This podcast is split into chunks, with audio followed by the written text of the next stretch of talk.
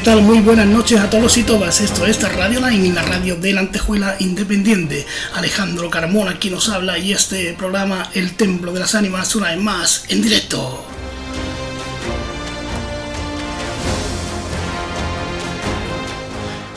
Seguirnos a través de nuestra página de Radio Line en Facebook, como el Templo de las Ánimas en YouTube, y cualquiera de las plataformas de podcast que se te ocurra que exista, como el Templo de las Ánimas. Ahí estaremos para que no te pierdas nada a cualquier hora y desde cualquier lugar del mundo. Puedes suscribirte y activar la campanita para estar al día, como siempre, si quieres.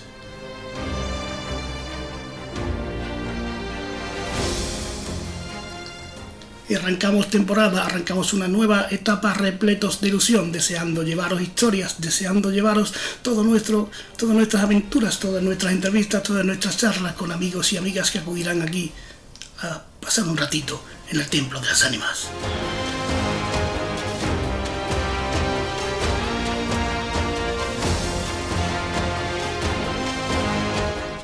Y comenzamos por la puerta grande, diría yo. Comenzamos con un hombre joven, pero que es, es licenciado en, Historia del Arte, en Bellas Artes, perdón, es escritor, es eh, ilustrador, además colabora en prensa escrita y en radio, en un programa de radio tan, tan místico ya como es Ser Historia.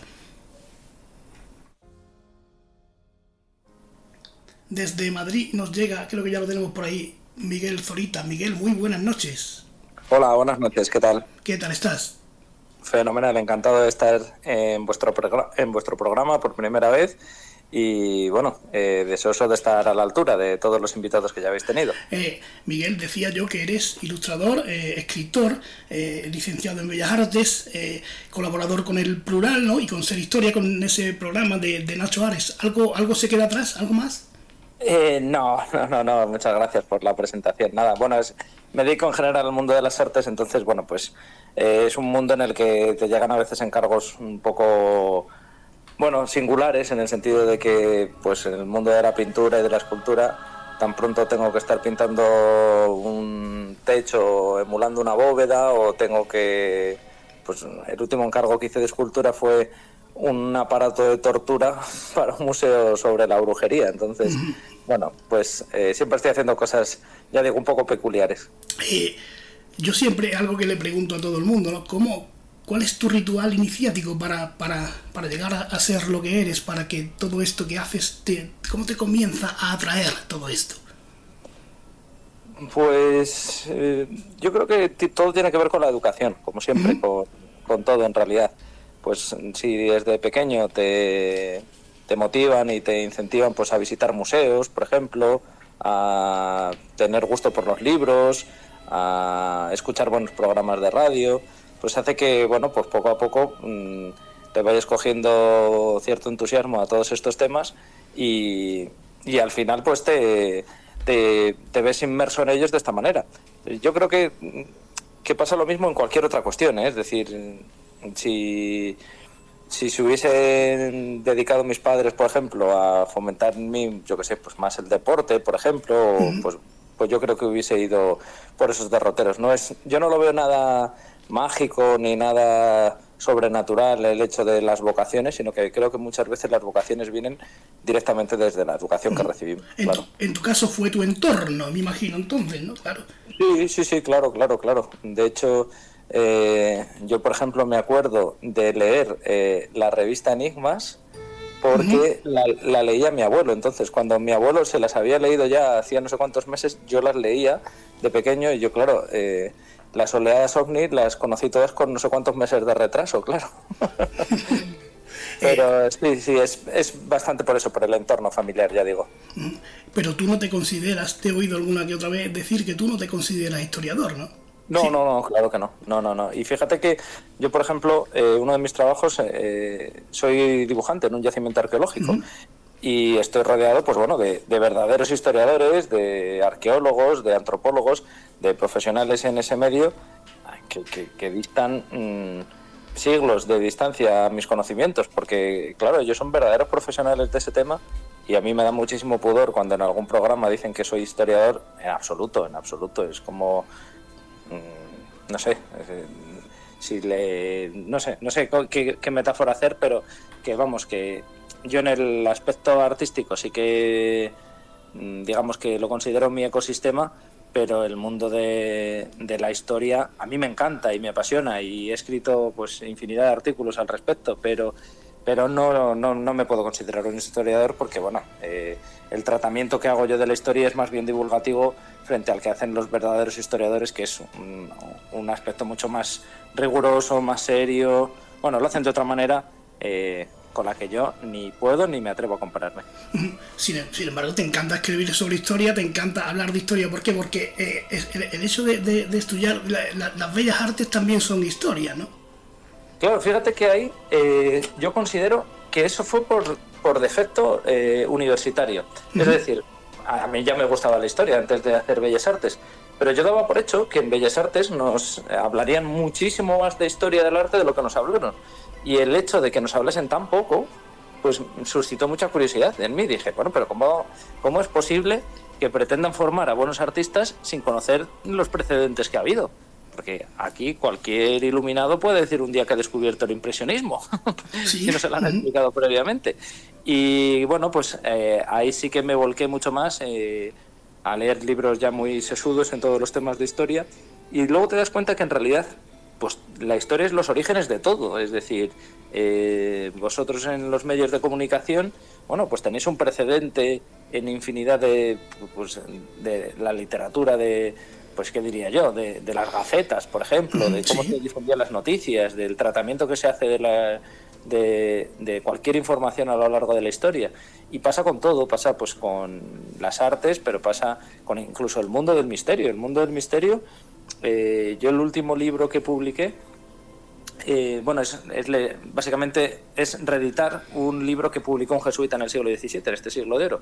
Y básicamente estaba hablando exactamente de los mismos temas de los que se hablan a día de hoy en el mundo del misterio, solo que no se llamaba el mundo del misterio, se llamaba el mundo de la paradoxografía. Y claro.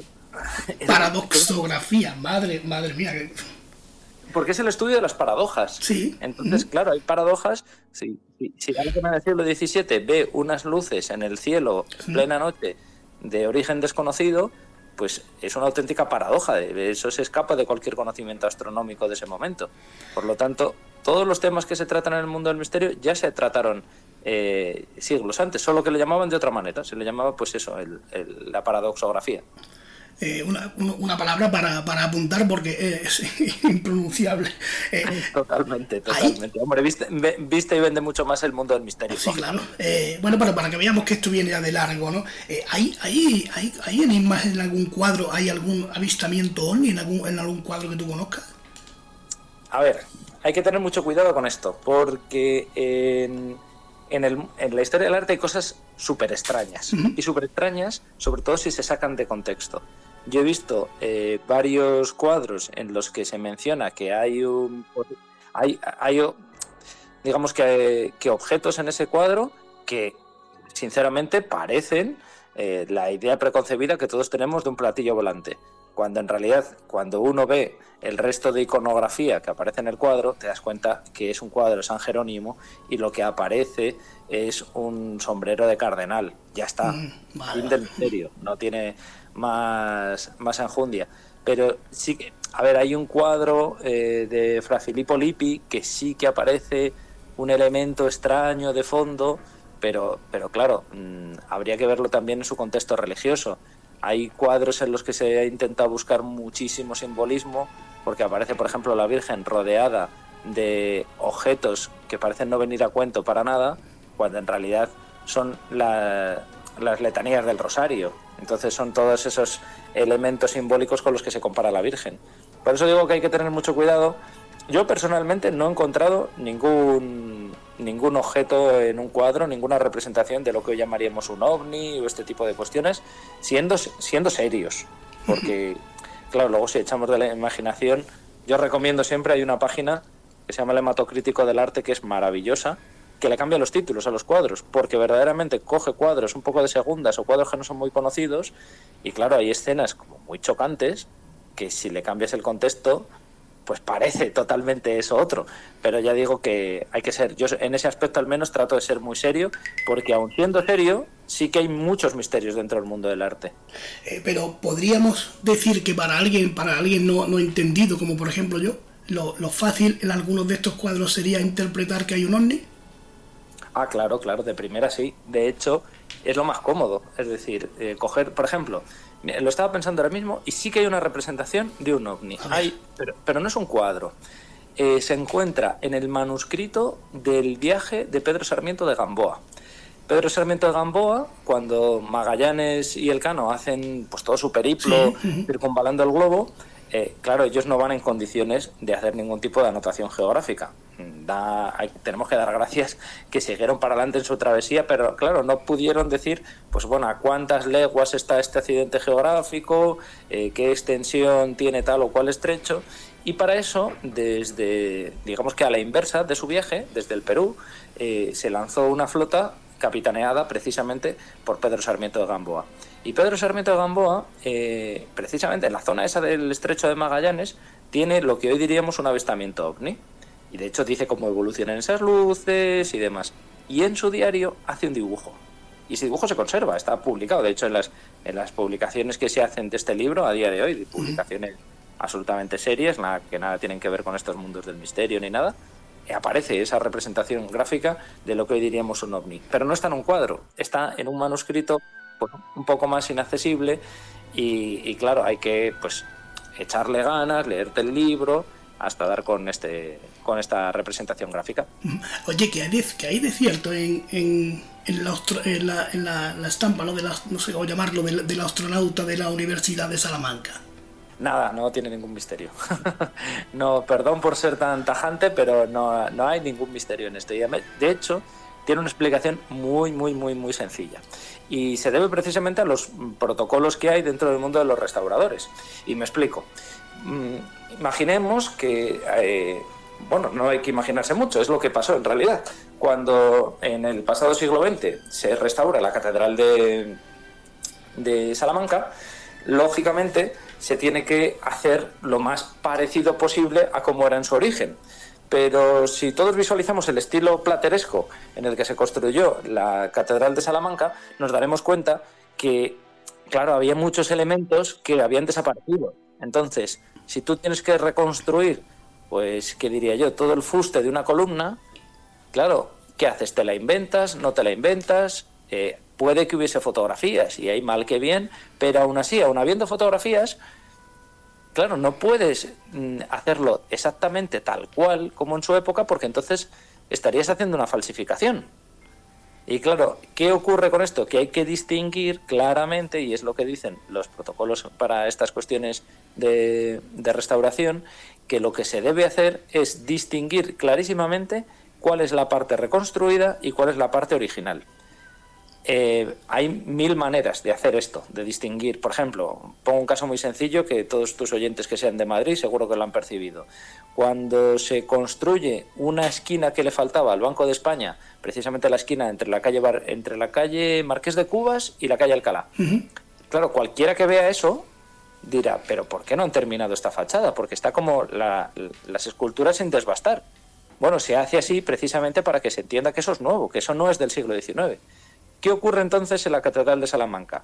Pues que el restaurador, no recuerdo ahora el nombre, pero estoy hablando así de memoria, cuando tiene que dejar claro que la parte en la que él ha intervenido no es del siglo XV o del siglo XVI, sino que es ya del siglo XX, hace algo que sea absolutamente distintivo y que sea inconfundible del siglo XX y qué más diferenciador que un astronauta, lógicamente. Claro, vale, vale. Enigma resuelto entonces. Ya está, no tiene más misterio.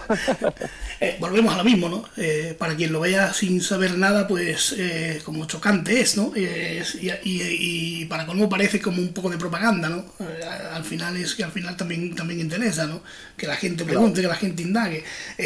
¿Cómo podemos saber, te estoy atiborrando preguntas así antes de entrar en materia, porque quiero conocerte un poco mejor, ¿cómo podemos saber, cómo, cómo se puede distinguir si, por ejemplo, un, cuadro de, Velázquez es verdadero o es falso? Ah, qué buena pregunta. Pues eh, vamos a ver, para empezar, con, autores como Velázquez hay muchísima bibliografía. ¿Qué me refiero con esto?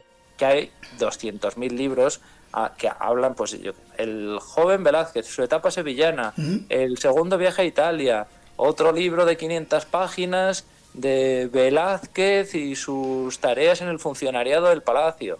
Bueno, pues toda esa documentación lo que hace es rebuscar en archivos, en documentos históricos, al fin y al cabo, que hablen de cuántos cuadros hay de Velázquez. Esto lógicamente hace que si de la noche a la mañana aparece un cuadro de Velázquez, pues que todo el mundo diría, todos los especialistas dirían, vamos a ver cuál de los cuadros desaparecidos es este. Lógicamente, si aparece un cuadro de la nada en el que mm, se representa algo en el, del que nunca se ha hablado, ningún contemporáneo de Velázquez habló, en ninguno de los inventarios del palacio hablan de ese cuadro, pues ya nos pone un poco en sospecha. Y por supuestísimo, ahí es donde intervienen los conservadores y restauradores. Si la técnica, por ejemplo, los materiales que se usa, eh, bueno, pues de, hecho ya sirven incluso para fecharlo, porque os pongo un ejemplo muy sencillo. Eh, el maestro de Velázquez utilizaba un carmín, un rojo, eh, que le llamaban el carmín de Florencia, y era un pigmento que se traía, como su propio nombre indica, desde Italia. Sin embargo, Velázquez ya usa el carmín de las Indias, con lo que se traía de América, lógicamente, y de hecho se obtiene de la cochinilla. Con lo cual, ya eso te está dando si el cuadro tiene un pigmento u otro, te ayuda a fecharlo. Y ya digo, si además eh, tenemos noticia, pues qué os diría yo, pues de Velázquez, por ejemplo, se perdió eh, varios cuadros en el incendio del Alcázar de Madrid en 1734. Claro, ahora, ahora resulta, imaginémonos que en una casa de subastas aparece uno de esos cuadros. Bueno, pues tendrán que explicar los propietarios de ese cuadro cómo diantres ha llegado a sus manos. Porque claro, esos cuadros oficialmente se habían quemado en el incendio. Pero si de repente ellos acreditan una documentación que no, que dos años antes del incendio el cuadro estaba en manos de no sé quién porque aparece en su testamento, bueno, pues eh, ahí se le puede seguir la pista. Es decir, ¿a, dónde quiero ir con todo esto? Que la autenticidad de un cuadro no se resuelve mirándolo solamente. Hay que hacer una investigación muy exhaustiva de todo el contexto histórico que tuvo a su alrededor. Eh, Entiendo así que podría o sería muy difícil, ¿no? Que, hubiese obras por ahí perdidas, que nadie supiera, que, la tenga cualquiera en su, en su poder sin saber que era de este o aquel autor famoso o reconocido en la época. Claro, sí, sí, sí. Y luego además hay que pensar que los grandes autores, por ejemplo, tienen otro problema. Y es que muchas veces, sobre todo al final de sus vidas, eran como una, como una empresa, en realidad, que eran varios pintores los que estaban trabajando. Con lo cual no se sabe hasta qué punto interviene cada uno. Por eso muchas veces se dice de la escuela de Tintoretto, del el taller de Tiziano, porque no se sabe hasta qué punto es realmente de este artista o de un discípulo suyo que lo pinta cinco años después de que ese gran artista haya fallecido. Claro, porque los propios Leonardo da Vinci o Miguel Ángel tenían su equipo de trabajo, ¿no? Claro, claro, claro. De hecho, y esto ya es otro tema que sería ya para para divagaciones muy amplias, también hubo pintores famosos que fueron falsificadores. Con lo cual, claro, imaginémonos que tal o cual artista, eh, pues qué diría yo, eh, pues en la familia de Herrera, de, Francisco Herrera, que es un pintor de esa época del siglo de oro, hubo falsificadores. Claro, eran falsificadores de moneda, pero imaginémonos que les hubiese dado por los cuadros y que hubiesen falsificado un cuadro de Tiziano. Claro. Eh, a lo mejor descubrimos, sí, es un cuadro falso de Tiziano, no tiene valor, ya, pero lo ha pintado Francisco Herrera. Entonces, eh, a lo mejor sí que tendría valor por ese otro sentido. Por eso digo que es un tema, este de autoría, súper curioso y súper interesante. En cualquier caso, apasionante, ¿no? Eh, oye, Miguel, ¿cómo es? A ver si planteo la pregunta. ¿Cómo es dibujar o ilustrar los sueños de otros? Ah, pues muy curioso, muy de hecho, mira, ahora mismo eh, tengo un encargo eh, muy divertido eh, y muy tierno al mismo tiempo, y es, no estoy autorizado a decir nombres porque quizás los conozcáis, pero bueno, hay un, un, escritor que está haciendo un libro de un cuento que le cuenta a su hija. Entonces, bueno, pues la niña está entusiasmada con aquella historia y han decidido publicar ese relato. Y yo me estoy encargando de hacer las ilustraciones. Pero claro, las ilustraciones tienen que ir acorde a cómo se lo imagina esta niña, que creo que tiene siete u ocho años, eh, una niña al fin y al cabo, y claro, es, mi jefa en estos momentos. Entonces, yo tengo que dibujar en base a las exigencias y, y la bueno lo, que las decisiones que ella tome. Entonces nunca había tenido una jefa tan tan joven la verdad. Y es muy divertido por, por, eso porque claro tienes que jugar con cómo ella se lo imagina. Entonces es ya digo muy interesante muy divertido.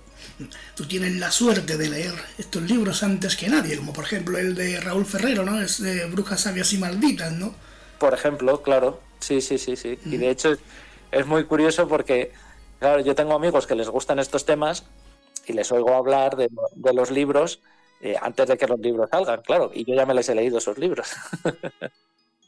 Increíble, es maravilloso. Eh, es como, es, una responsabilidad realmente, ¿no? Más, que, más, que, que si lo hicieras para ti mismo.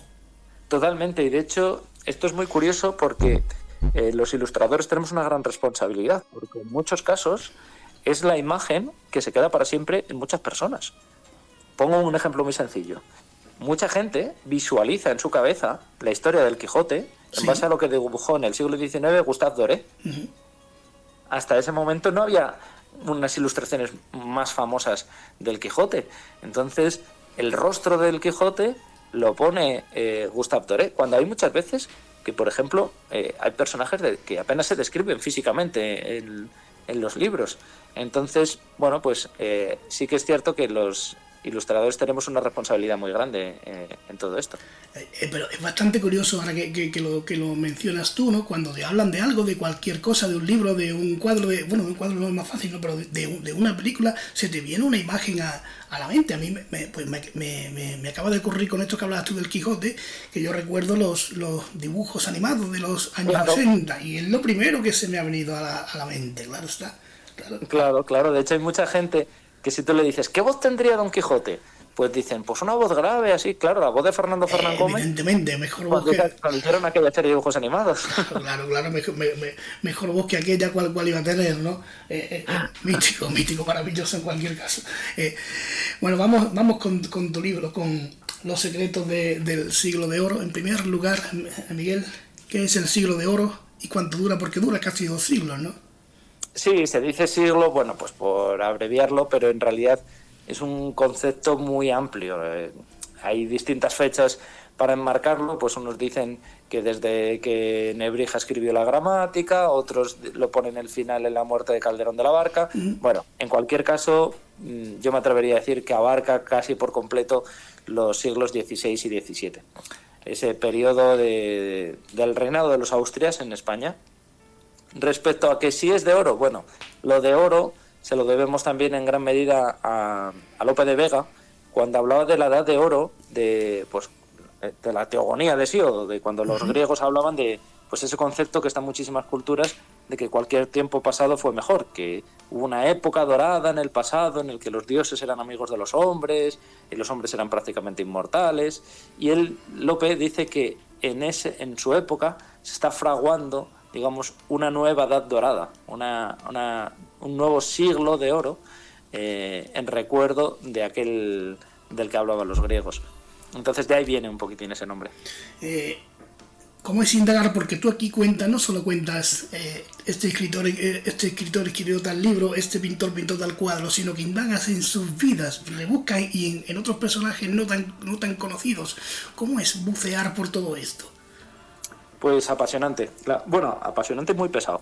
Eso te, eso te, iba, a decir, que, tiene que ser tremendamente tedioso, ¿no? Hay que ser eh, franco con, las, con estas cuestiones porque muchas veces se ve, se muestra solo el lado dulce, pero también tiene a veces unas cuestiones más áridas. Por poneros un ejemplo, eh, a mí me gusta indagar mucho en los archivos porque, porque es ahí muchas veces donde encuentras podríamos decir que exclusivas históricas, porque no muchos historiadores se han metido en, esas cuestiones. Si no dejamos de leer el libro que ha publicado hace cuatro años fulanito, que a su vez se basa en el libro que, publicó hace una década de tal o cual autor, pues nunca llegamos a las fuentes primarias. Y por eso muchas veces lo interesante es acudir, pues, ¿qué diría yo?, al Archivo Histórico Nacional, a, por ejemplo, eh, antes que mencionábamos a Cervantes, en, yo he estado en el archivo parroquial de Esquivias, que es el municipio de Toledo donde él se casó, y estaba buscando otra historia que no tenía que ver con Cervantes, pero que tangencialmente tocaba el tema de Cervantes. Y claro, es muy...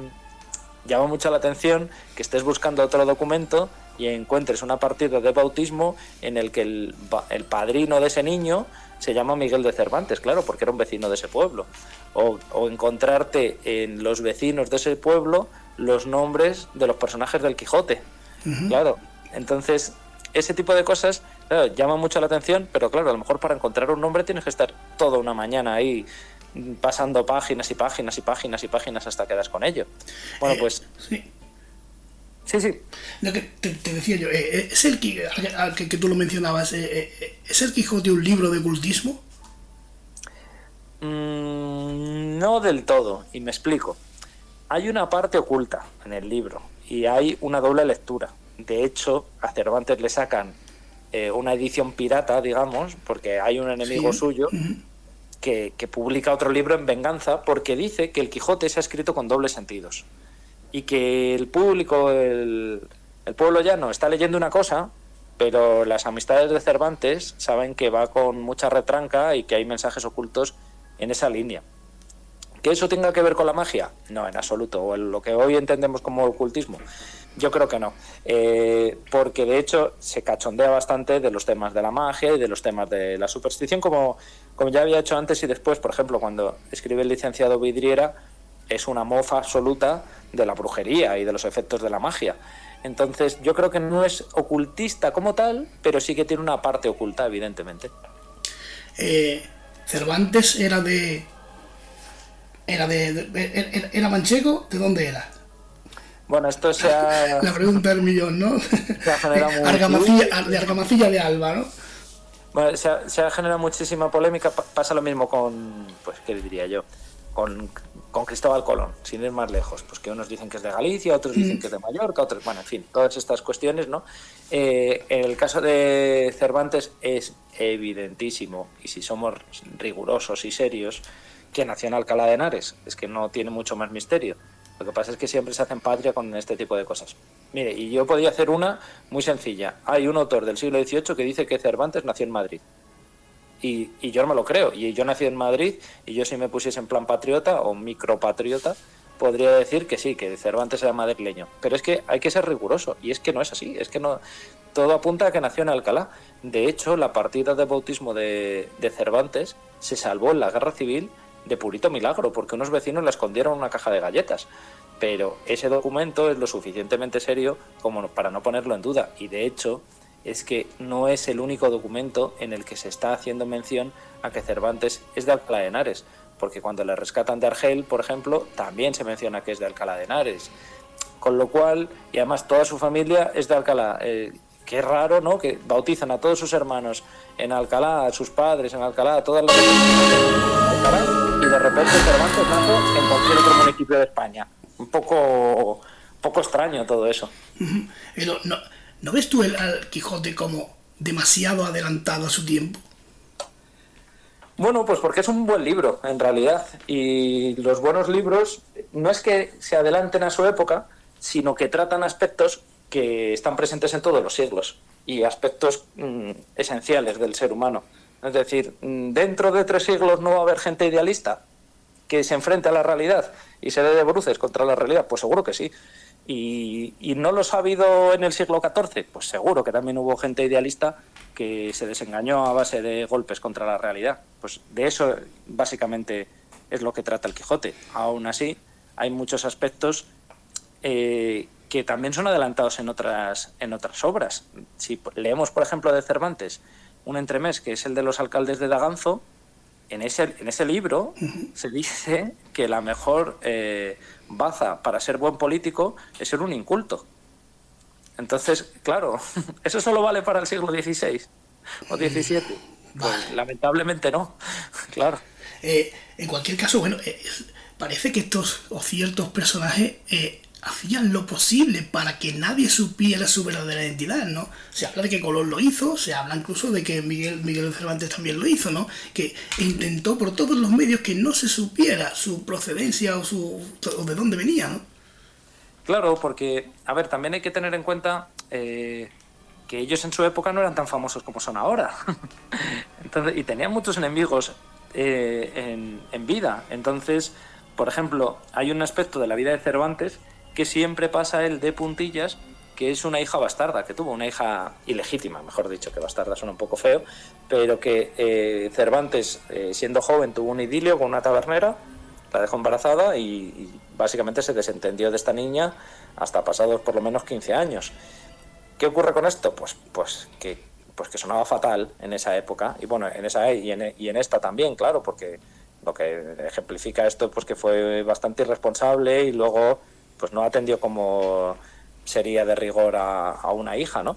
Entonces, claro, ese aspecto él nunca lo menciona y trata de escabullirse todo lo que puede, entre otras cosas porque cuando él se entera posiblemente de que su hija ya pues tiene cierta edad y que reclama pues las atenciones que toda hija merece de un padre, Cervantes está casado es como le dice a su mujer que tiene una hija de 15 años ilegítima. Claro, es muy complicado, lógicamente. Eh, claro, son temas que, eh, eh, podríamos estar aquí horas con, solamente con, cada personaje, por eso, por eso tenemos, que, avanzar un poco, si no, no, si no terminamos hoy. que esto es apasionante, es increíble lo que hay aquí. ¿Estaba Juana de Castilla loca? Pues fíjate que yo creo que, que es una situación tan límite que a lo mejor al final de su vida sí que pudo perder o tener ya algún problema psicológico, pero yo creo más bien que la volvieron loca, ¿eh? porque a tenor de, insisto, lo que siempre digo, los documentos y los documentos de esa época, no lo que dice un historiador del romanticismo en el siglo XIX, donde quiere teñirlo todo de aspectos románticos. Que no, que no. Cuando hablamos en los documentos de esa época, cuando, por ejemplo, eh, digamos que un diplomático en época de los Reyes Católicos está mencionando el trato que recibe Juana en Flandes, dice, yo no sé cómo nos ha vuelto loca, lo dice en otras palabras, ¿no? Del siglo XVI. Pero, pero, afirma que la, están, que la están maltratando psicológicamente y que, y que está en una situación pues que no se merece y que lógicamente eso va acrecentándose con el pasar de, de los años. Y cuando llega a Tordesillas, pues ya sí que es la debacle absoluta. Y, bueno, es que además volvemos a lo mismo. ¿Quién no, ¿Quién no se volvería loco si te encierran con tu hija pequeña y aislada del mundo, siendo la reina del reino más poderoso de la tierra en ese momento? Pues claro, cualquiera perdería la cabeza, lógicamente. Bueno, eh, hay historiadores ¿no? que, que aseguran que en realidad ella lo que hizo fue salvaguardar su estirpe, ¿no? Eh, porque para que su padre no pudiera no pudiese casarla por, eso no, no, dejaba el luto por Felipe no porque esto es cierto de que iba de pueblo en pueblo de villa en villa con el cadáver de, su marido no Claro, y esto, mira, ese detalle es súper interesante, porque si lo ponemos en contexto se entiende todo fenomenal. Cuando se dice muchas veces que iban por la noche con el cadáver desde Burgos hasta Granada para que ninguna mujer viese el cuerpo porque ella estaba, digamos que obsesionada, que las mujeres se enamorarían incluso del cadáver de Felipe el Hermoso, no es cierto, eh, no es, vamos, eso es una, una película total del romanticismo, pero sí que es cierto que viajaban por la noche. ¿Y por qué viajaban por la noche? Por una razón extraordinariamente sencilla, porque en ese momento Castilla estaba sufriendo una epidemia. Entonces, si tú te trasladas por la noche, y nosotros hace unos años lo hemos vivido con el COVID, te encuentras a mucha menos gente y es mucho más fácil no contagiarte de una epidemia, porque lógicamente no iba eh, Juana de Castilla ella sola con el cadáver de su marido, iba todo un despliegue de funcionarios reales que, que claro, corrían mucho peligro si se contagiaban de una epidemia. Entonces es por eso. O cuando se dice, por ejemplo, que abría el ataúd para ver el cadáver cuando estaba cuando lo estaban velando todavía en, en, eh, en Miraflores, en Burgos.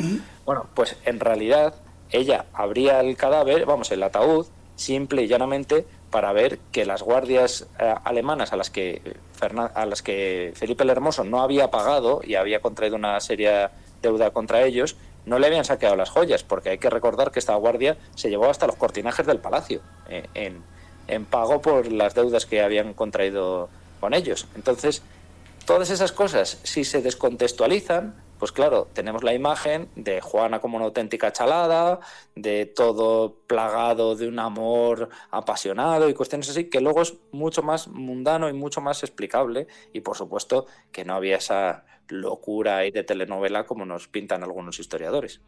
Eh, oye, su, hermano, el príncipe Juan, eh, que murió siendo muy joven, ¿no? A, pocos meses de, casarse con, con, Margarita de Austria, ¿no? Eh, ¿Murió de amor de verdad?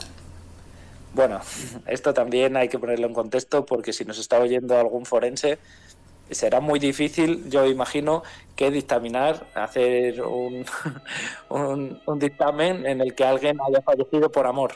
Bueno, en realidad es lo que se decía en esa época, en el siglo XVI, porque en realidad lo que estaba ocurriendo, vamos a ver, eh, los reyes católicos ya de por sí tenían cierta consanguinidad y, eso, lógicamente, se nota tanto en la salud psíquica como en, la salud física. Y es lo que parece que ocurre con el príncipe Juan. El príncipe Juan era un muchacho muy endeble a nivel de salud, tiene muchas recaídas y continuamente los, los físicos, como se llamaban en ese momento los médicos, están muy pendientes de él, pero lo que ocurre es que, a pesar de tener una salud muy quebradiza, tenía una responsabilidad enorme, que era perpetuar el linaje de los Trastámara que además era la, el, primer monarca del nuevo reino que se estaba fundando, que era España.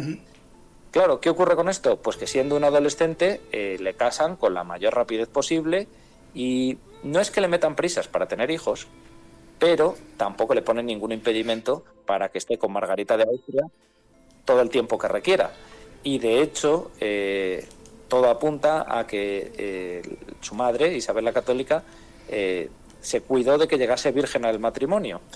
Claro, eh, un adolescente de esa época, en el que de hecho era el hijo de Fernando el Católico, que Fernando el Católico mm, tuvo también infinidad de hijos bastardos, porque su madre no le dejase llegar a esos terrenos sexuales, pues hizo que llegase con bastantes bríos al matrimonio y bueno, finalmente pues tuvo tal tal vida de alcoba, como se decía entonces, y de una manera tan agitada, que esos descansos que él necesitaba para su salud tan quebradiza, pues, pues no los tuvo. Los médicos avisaron que esto empezaba a ser peligroso e incluso hablaban que se le notaba la forma de andar y todo esto.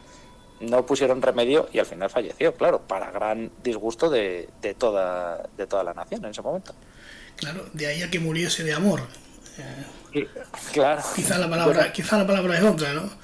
Exacto. De, yo también he leído algún historiador que decía de gimnasia de alcoba. Bueno, pues algo así, es lo más realista. Bueno, puesto, puestos a elegir morir tampoco está tan mal, ¿no? No, no, no, oye, yo lo prefiero antes que morir en batalla o algo así.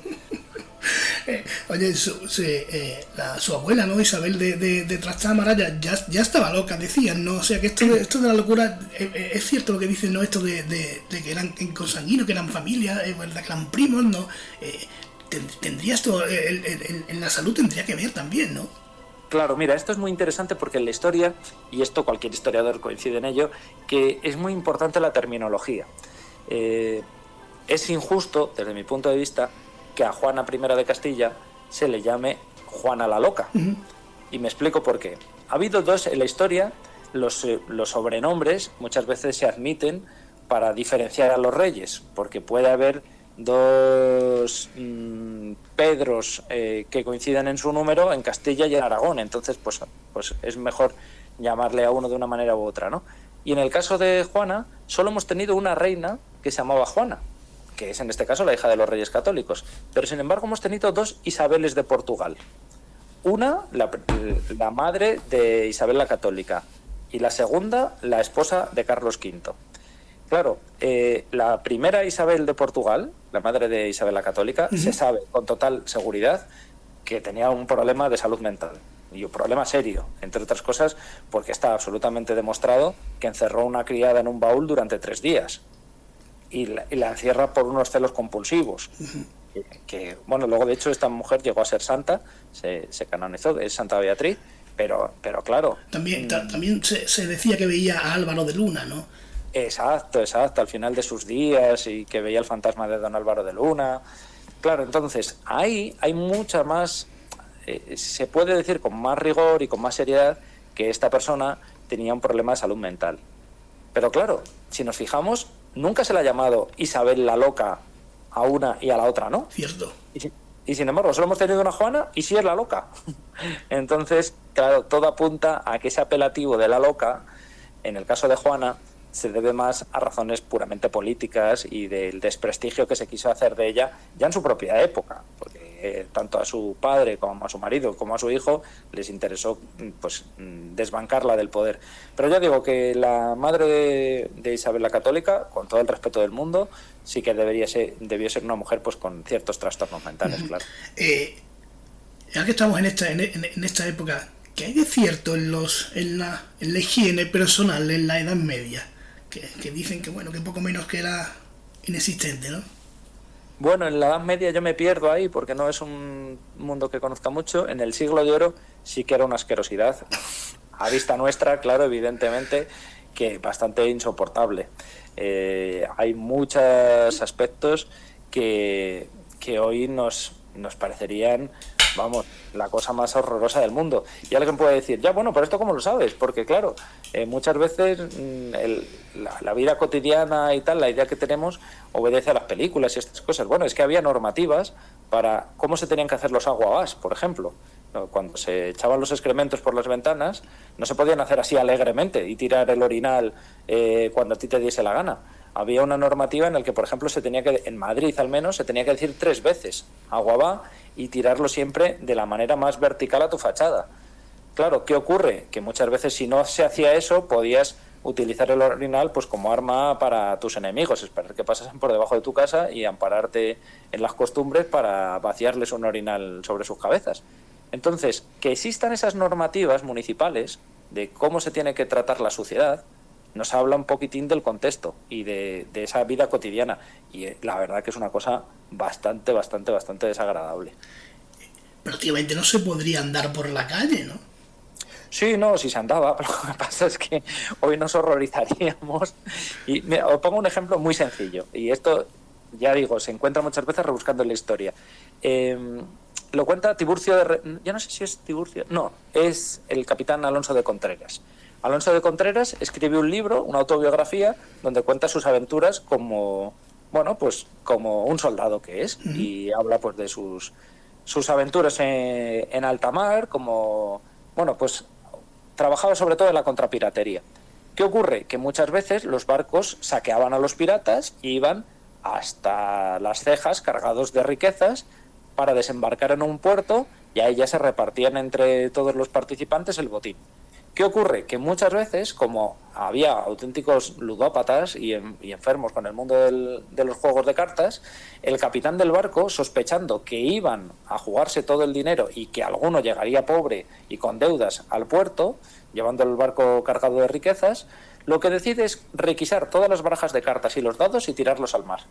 Y entonces los soldados, estos compañeros de Alonso de Contreras, inventan un juego que es el juego del piojo que consiste en que cogían una tabla, dibujaban un círculo y en el centro de ese círculo cada marino se quitaba un piojo, lo ponía en el centro y hacía una especie de carreras con piojos a ver quién, ganaba. Claro, eso se puede hacer si todo el mundo tiene piojos y se da por hecho que todo el mundo tiene piojos en el barco. Pues bueno, pues eso nos habla de, del contexto o de, por ejemplo, cuando se habla en, en alta mar lo que se comen cuando hay necesidad y se pues, pues hablan de, los festines que se dan con las ratas. Síntoma indudable de que el barco estaba lleno de ratas, claro. Increíble. Eh, háblame de, Santa Teresa. ¿Por qué, ¿Por qué era perseguida y cómo, cómo era ese código oculto que, que crea con su, con su con Gracián, ¿no? con su último confesor? Que esto es maravilloso. Esto, esto es de, de, un ingenio total y absoluto, ¿no? Santa Teresa es posiblemente una de las mujeres más inteligentes de la historia de España, al menos que se conozca, porque hay muchísimas mujeres inteligentes que se han quedado ahí en las brumas de la historia, pero eh, el, ser una mujer tan sagaz en esa época y tener tanto carácter, pues hace eh, instantáneamente que te pongas en el punto de mira, porque eh, hay factores de la sociedad, sus propios superiores, que veían con mucho recelo a Santa Teresa, de esta mujer que viene aquí a revolucionar la Orden del Carmelo, eh, bajo qué autoridad y con qué artimañas se está haciendo todo esto. Y bueno, por supuestísimo, fue perseguida por la Inquisición, incluso tuvo que declarar en el año 1570, creo recordar, ante los tribunales del Santo Oficio, pero eh, nunca hubo una, inculpación realmente seria, se le acusó de todo, de alumbrada, de... Yo he encontrado un documento en el Archivo Histórico Nacional en el que la acusan de plagiar a un, a un místico francés. Bueno, se le acusaron de mil cosas, pero lo cierto es que ella, como al final acaba poniéndose en el punto de mira de la Inquisición, que volvemos a la misma situación, si lo ponemos en contexto, la estar en el punto de mira de la Inquisición en el siglo XVI da muchísimo miedo, entre otras cosas porque pueden hacer contigo lo que quieran, pues lógicamente ella se tuvo que cubrir la espalda porque sus cartas podían ser muy comprometedoras. Y lo que hace es que, como ella era consciente de que las cartas que le escribía su confesor, la Inquisición se las leía, lo que crearon Jerónimo Gracián y ella era un código secreto a través del cual comunicarse sin que supiesen de qué estaban hablando.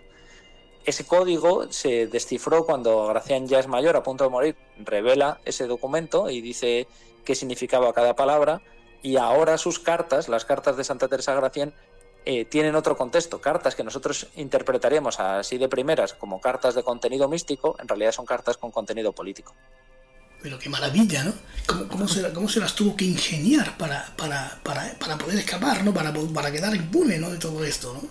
Claro, hay un ejemplo muy sencillo. Hay una frase en una de las cartas que dice, el ángel mayor está muy contento de tener sobrina entre las mariposas.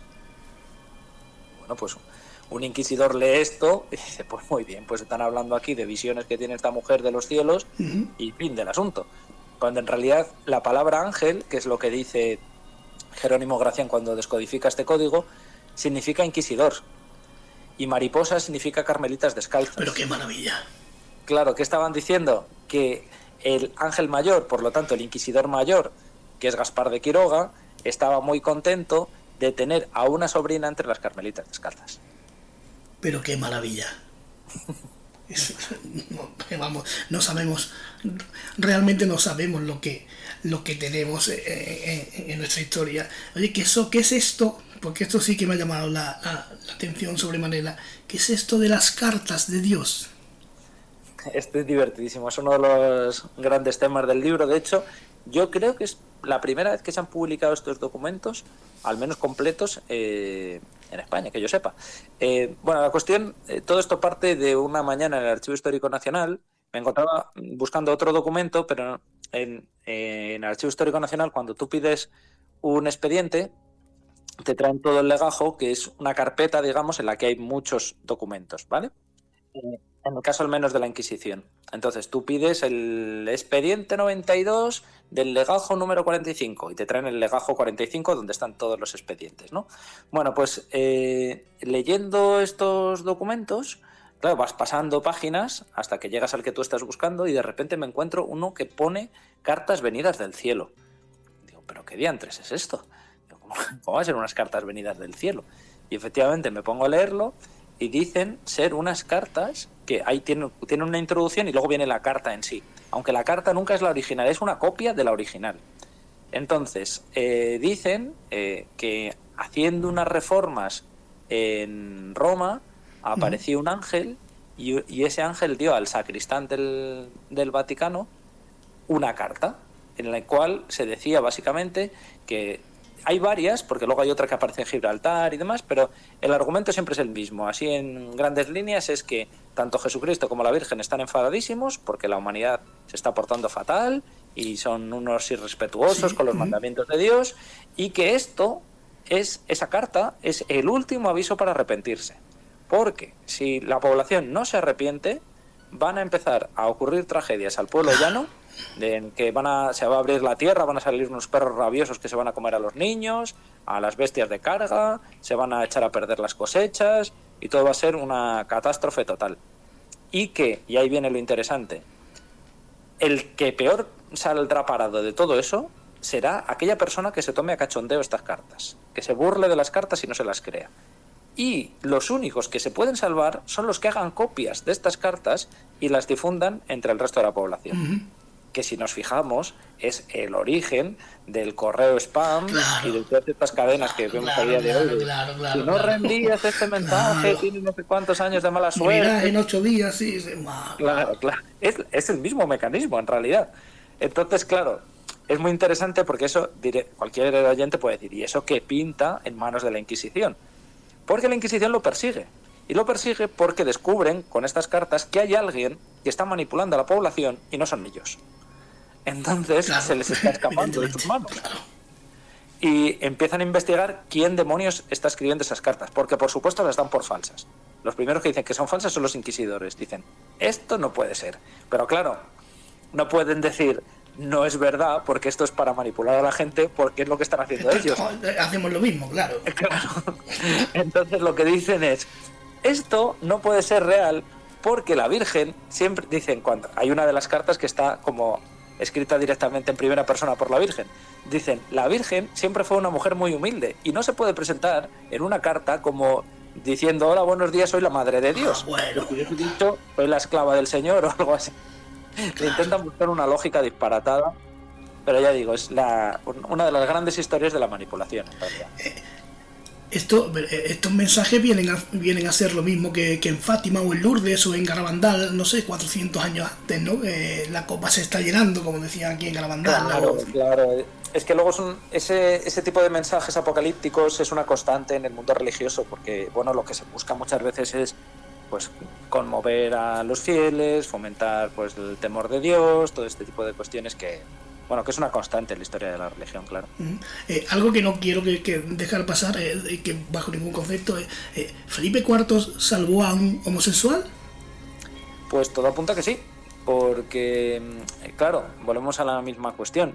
en el siglo XVII, ser homosexual, que, que, obviamente lo sabía, pues como ha habido a lo largo de toda la historia, pero legalmente estaba muy penado. Y muy penado me refiero a que te llevaban, te llevaban a la hoguera y te quemaban vivo. Sí, eh, sin ningún tipo de. Era muy listo en la época, sí. Claro, ¿qué ocurre con esto? Que en Madrid hay un caso en el que en ese siglo XVII eh, se, se descubre, como dicen en los documentos, un nido sodomita, es decir, un grupo de, de hombres pues que eran homosexuales, ya está. Eh, ¿Qué ocurre? Que bueno, esto hace que les detengan, empiezan a delatarse, unos acusan a otros y bueno, aquello supuso un escándalo en la época que luego eh, obviamente pues conllevó los ajusticiamientos de varios de estos hombres y entre aquellos implicados estaba Juan Rana. Eh, Juan Rana es conocido así popularmente, en realidad era su nombre artístico, era un actor, el típico actor de comedias de esa época. Pensemos que estamos en, el esplendor de pues, Lope de Vega, de Calderón, de, todos los autores dramáticos de esa época. ¿Qué ocurre?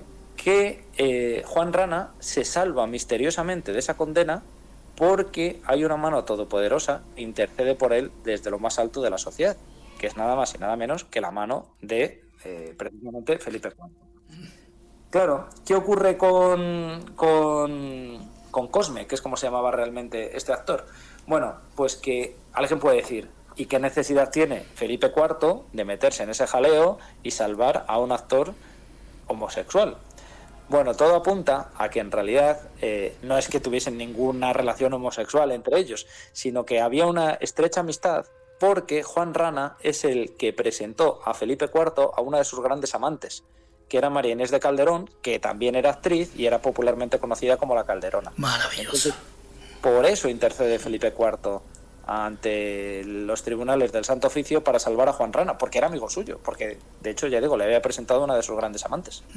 Prevaleció la amistad al, a las leyes de la, época, maravilloso en cualquier caso. Eh, ¿Era Velázquez un espía del rey?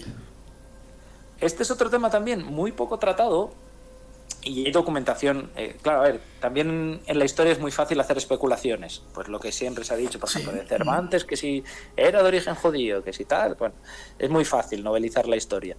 Pero en el caso de Velázquez no hace falta novelizar nada, porque es que ahí están los documentos.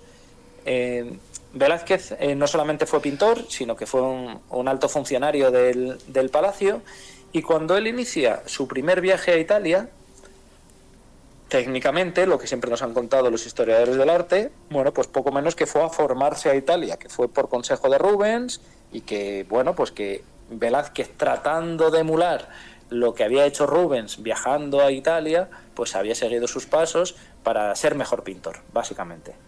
Y muchas veces se nos olvida que Rubens también había sido espía y que si se convierte en una especie de alter ego de Velázquez y que Velázquez quiere emular y ser considerado también como era considerado Rubens, pues muy probablemente fuese a Italia haciendo ese tipo de tareas como había hecho Rubén de ser espía. Pero esto solamente sería una especulación si no tuviésemos un documento que lo confirma. Y es que eh, hay un documento de Fabio Atti, que es uno de los espías que tiene en Madrid la duquesa de Parma. La duquesa de Parma, como otros tantos aristócratas, tenían espías en Madrid porque, bueno, al fin y al cabo era la capital del mundo en ese momento. Entonces hay que estar al tanto de qué se está cociendo y qué tejemanejes políticos se mueven en la corte. Y este espía que tenía la duquesa de Parma le escribe a su señora y le dice, tal día va a partir una comitiva a Italia, una serie de personajes que envía el rey. Y hay uno con el que hay que tener especial cuidado porque va en calidad de espía. Se llama Diego Velázquez. Estoy diciendo con nuestras palabras, ¿eh? es muy, mucho más eh, rebuscado en el, mm, del siglo XVII. Pero dice eso, le, le, advierte a su señora que tenga cuidado con Velázquez porque va en calidad de espía y que eh, le tenga contento y le pague bien y tengan mucho cuidado con lo que dice delante de este pintor, porque es probable que vaya a recabar más datos que obras de arte en realidad. Con lo cual, ¿para ti fue un espía? Sí, sí, sí, claro que lo fue. al menos en ese viaje. Eh, luego yo no sé si esta labor de espionaje continuó, pero en ese momento sí que, sí que lo fue, claro, claro. Eh, ¿con, cuál, ¿Con cuál de estos personajes más conocidos o menos se ha sido más injusto en la historia? pues ¿qué, pregunta más, más interesante, porque, claro, eh, Juana de Castilla, por ejemplo, ya lo hemos visto, fue, ha sido muy maltratada desde mi punto de vista por, por la historia, y, pero luego yo creo que hay muchos personajes que han sido maltratados, pero en el sentido de, de que se les ha ignorado. Es decir, hay personajes fascinantes en la historia de, de nuestro país que, que no tienen una biografía como tal. Por ejemplo, que Pedro Páez, que le menciono, eh, Pedro Páez es el, es el, descubridor de las fuentes del río Nilo. Sí. Antes, 150 años creo antes que James Bruce, que el escocés, que, que, oficialmente había descubierto las fuentes del río Nilo. Bueno, pues a día de hoy, Pedro Páez, su, él escribe un libro de la historia de Etiopía, un libro fascinante en el que habla, por ejemplo, de todo el tema del arca de la alianza, si está o no está en Etiopía, de todo este tipo de cosas. Y el libro tiene dos partes y actualmente solo hay publicada una. Solo se ha publicado una que la publicó el legado andalusí. La otra sigue todavía sin publicar. Dices, pero vamos a ver. Y, aquí voy a poner un poco el grito en el cielo. Pedro Paz era madrileño, era de un pueblo de la Comunidad de Madrid. La Comunidad de Madrid tiene una consejería de cultura. ¿Cuántos libros no se han publicado menos importantes que este? ¿Por qué no, se publica? Eh, y además cuando se han cumplido su centenario, por ejemplo, el centenario del descubrimiento, fechas que eh, eran muy interesantes y se ignora por completo. Y, este personaje, a día de hoy, afortunadamente, en Olmeda de las Fuentes, ahí sí que le tienen un pedestal como, como bien se merece, que es el pueblo en el que nació. Pero en Madrid, por ejemplo, no hay ninguna calle dedicada a Pedro Páez. Y dices, ¿y por qué, ¿y por qué no? y yo creo que hay más personajes eh, en ese sentido pues, ¿qué, nos diría yo? García Silva de Figueroa, por ejemplo, que fue el, que descubrió Palmira. Y fue un diplomático de Felipe III. Pues tampoco tiene un monumento que, se recuerde su, que recuerde su historia. O Antonio de Andrade, por ejemplo, que Antonio de Andrade es muy curioso, porque es un personaje que nació en 1580. Y él nació en, en Oleiros, que Oleiros actualmente es una localidad de Portugal pero en 1580 el rey de Portugal era Felipe II, por lo tanto Oleiros era tan español como, como Sevilla. Entonces, ¿qué ocurre con esto? Que él mismo se autodenominaba español. Y Antonio de Andrade es el primer europeo que cruzó el Himalaya. Y el primer europeo que hizo un plano, de un mapa de, del Himalaya. Bueno, no, perdón, ese fue Antonio de Montserrat. Pero en, en cualquier caso, fue uno de los grandes pioneros en las exploraciones geográficas. Bueno, pues el libro de, Antonio de Andrade, que son las cartas que él publicó describiendo cómo era todo el Himalaya, creo que se ha publicado una vez. Solo hay una edición que yo haya encontrado de ese libro. Claro, es que cada, cada pasaje de la historia, cada época tiene otra contrahistoria de otra gente no tan conocida, ¿no? Que, no tiene por qué ser menos valiosa que otra, ¿no? Claro, claro, y a eso es a lo que yo me refiero cuando se hace un tratamiento injusto, que esos personajes yo los he intentado rescatar en este libro porque son súper interesantes y, no se les pone en valor. Eh, eh, Francesillo de Zúñiga, que es un bufón de Carlos V, que escribió una historia, que, escribió su propia historia, y, a este hombre le terminan asesinando. dices, pero ¿y por qué su historia no es más conocida? ¿Por qué no, ¿por qué no se habla más de este personaje? Que es apasionante. Imaginaos la historia de Carlos V contada por un bufón. Bueno, pues existe, pero claro, eh, parece que es mucho más lucido en la historia siempre hablar de batallas, de grandes tratos, de cosas así más, bueno, que en el fondo al final son las que conoce todo el mundo. Eh, evidentemente, si tuvieras la, la oportunidad de viajar al pasado, ¿con qué personaje te gustaría sentarte y hablar? Bueno, que también otra gran pregunta. A mí no me gustaría viajar al pasado, siempre lo digo. Porque. Que, ven, que venga aquí, que venga aquí algo ah, eso, sí, eso, está, eso está mejor. Porque, claro, siempre dicen, ay, ¿a ti no te gustaría viajar al siglo de oro? Digo, en absoluto, no, jamás, jamás, jamás. Digo, imagínate que te, que te dan dolor de muelas en el siglo de oro. O que te tienen que. que es una época en la que no hay anestesia y te tienen que hacer una operación de algo. Pues horroroso, claro. Pero si pudiésemos charlar con alguien Wow, es que habría tanta gente. Yo cada semana me traería a alguien. Pero mm, no sé. Eh, antes hablábamos de Pedro. Ah, yo me quedaría con alguno de esos viajeros, por ejemplo. Con. Mira, con, uno que me parece también muy interesante es precisamente con Lorenzo Ferrer Maldonado. Lorenzo Ferrer Maldonado, y yo así lo menciono en el libro, eh, yo le sitúo entre, entre los grandes estafadores de la historia de España. Claro, estamos hablando de la época de Felipe III, donde se están haciendo grandes exploraciones, donde bueno, pues España había estado pues en el descubrimiento del nuevo continente, el estrecho de Magallanes, toda esa, la circunvalación de África les pilla un poco tangencialmente, pero ya enseguida pues nos encontramos con esa circunvalación del globo por Magallanes y el Cano. Y claro, en época de Felipe III se sigue todavía con esas ansias de descubrir más cosas del mundo. Y Lorenzo Ferrer Maldonado dice que ha descubierto el estrecho de Anian, es decir, un estrecho que comunica el Atlántico y el Pacífico por el norte. Que claro, él escribe un libro de, todo ese periplo. Yo sospecho que ese libro es, falso. Que vamos, que el, viaje es falso. Y de hecho es muy bonito el viaje, pero se parece más a los libros de Julio Verne que a un viaje de verdad. Pero lo cierto es que ahora hay una serie de historiadores que dicen que no estaban mintiendo y que ese viaje pudo ocurrir de verdad. Con lo cual es un enigma histórico que si pudiese elegir un personaje con el que dialogar, sí que elegiría a Lorenzo Ferrer Maldonado para decirle, venga, a ver, la verdad, ¿qué pasó realmente en ese viaje? ¿Llegasteis, no llegasteis? ¿Se desarrolló ese viaje? ¿No se hizo? Si eligiese uno, pues sería Lorenzo Ferrer Maldonado, por mm. ejemplo. Eh, ¿Tú crees en las teorías de, de Colón y el penauta o de incluso de, de, los templarios, los vikingos, incluso se habla de China, todo esto? Hubo muchos que llegaron a, a, las americanas, a las indias, ¿no? A las más llamadas indias, mucho antes que Colón. Pues la verdad que no lo sé. No me atrevo a emitir un juicio porque no tengo información suficiente. A ver, como posibilidad es bastante certera. Es decir, los portugueses, por ejemplo, estaban haciendo exploraciones en secreto y las siguieron haciendo posteriormente. Entonces, ¿quién no nos dice que... A ver, lo que parece evidente es que poco tiempo antes de llegar Colón habían llegado europeos, porque en el diario de a bordo, cuando, cuando están todavía en las Antillas, en, los primeros, en las primeras semanas del, del viaje, dice que se encuentran un poblado en el que hay niños blancos. tan blancos como los de Antillas. Con lo cual, eso implica que ha habido pues una, una mezcolanza genética con alguien desde Europa, necesariamente.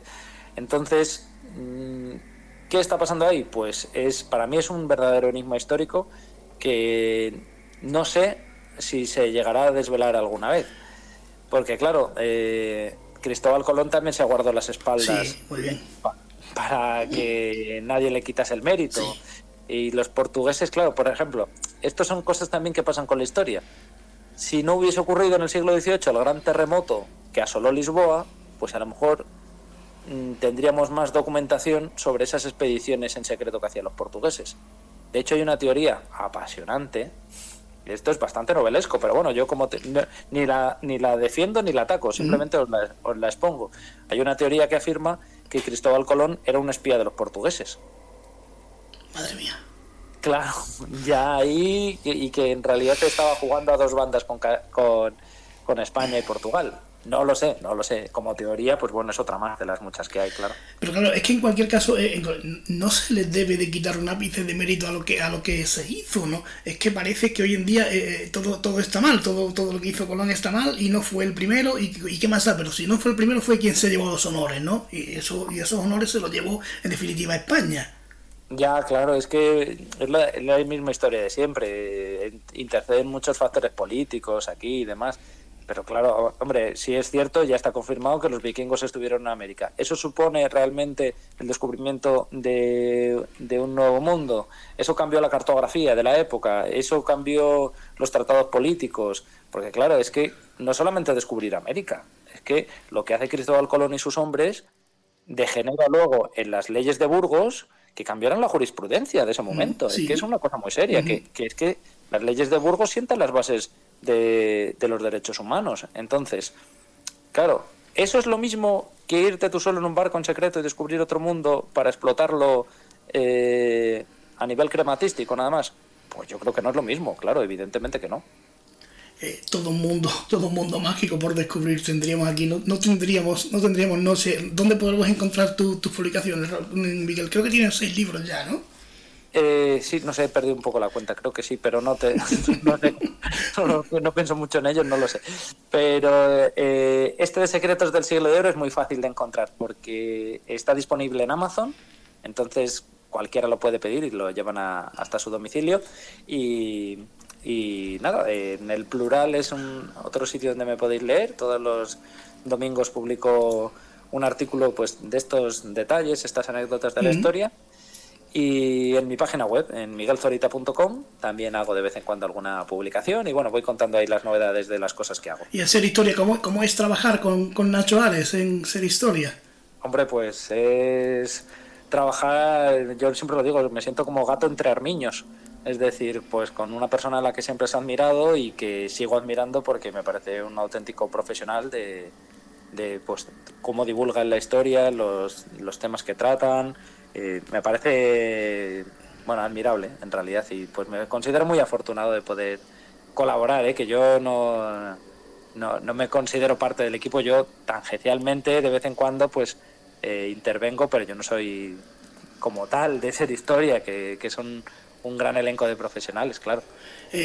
Miguel el libro es una maravilla es muy muy recomendable no tendríamos no tendríamos casi vida para comentarlo por completo no pero es, es, una fuente para, para, seguir indagando. Buscas eso también que, que, que, las personas sigamos indagando en la historia por supuesto por supuesto. A mí no habría cosa que me hiciese más feliz que mmm, cuando fuese pues, un chaval o una chavala me escribiese oye que leí esto en tu libro y entonces me he ido al Archivo Histórico Nacional o a la Biblioteca Nacional y he encontrado tal o cual libro que me ha llevado a tal historia que no se conocía. Me parece fascinante. Eso es, ese es el objetivo principal del libro, en realidad. Eh, Miguel, eh, gracias por tus conocimientos y gracias por compartirlo con nosotros esta noche. Todo un honor haberte tenido aquí en el Templo de las Ánimas.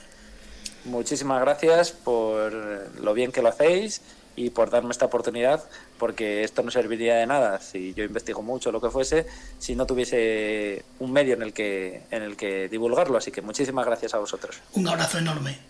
Un abrazo. Buenas noches.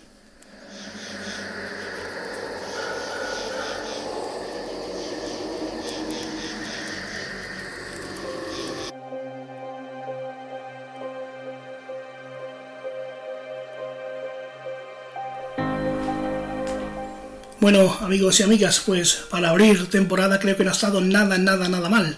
Cuántos conocimientos, cuánto por aprender.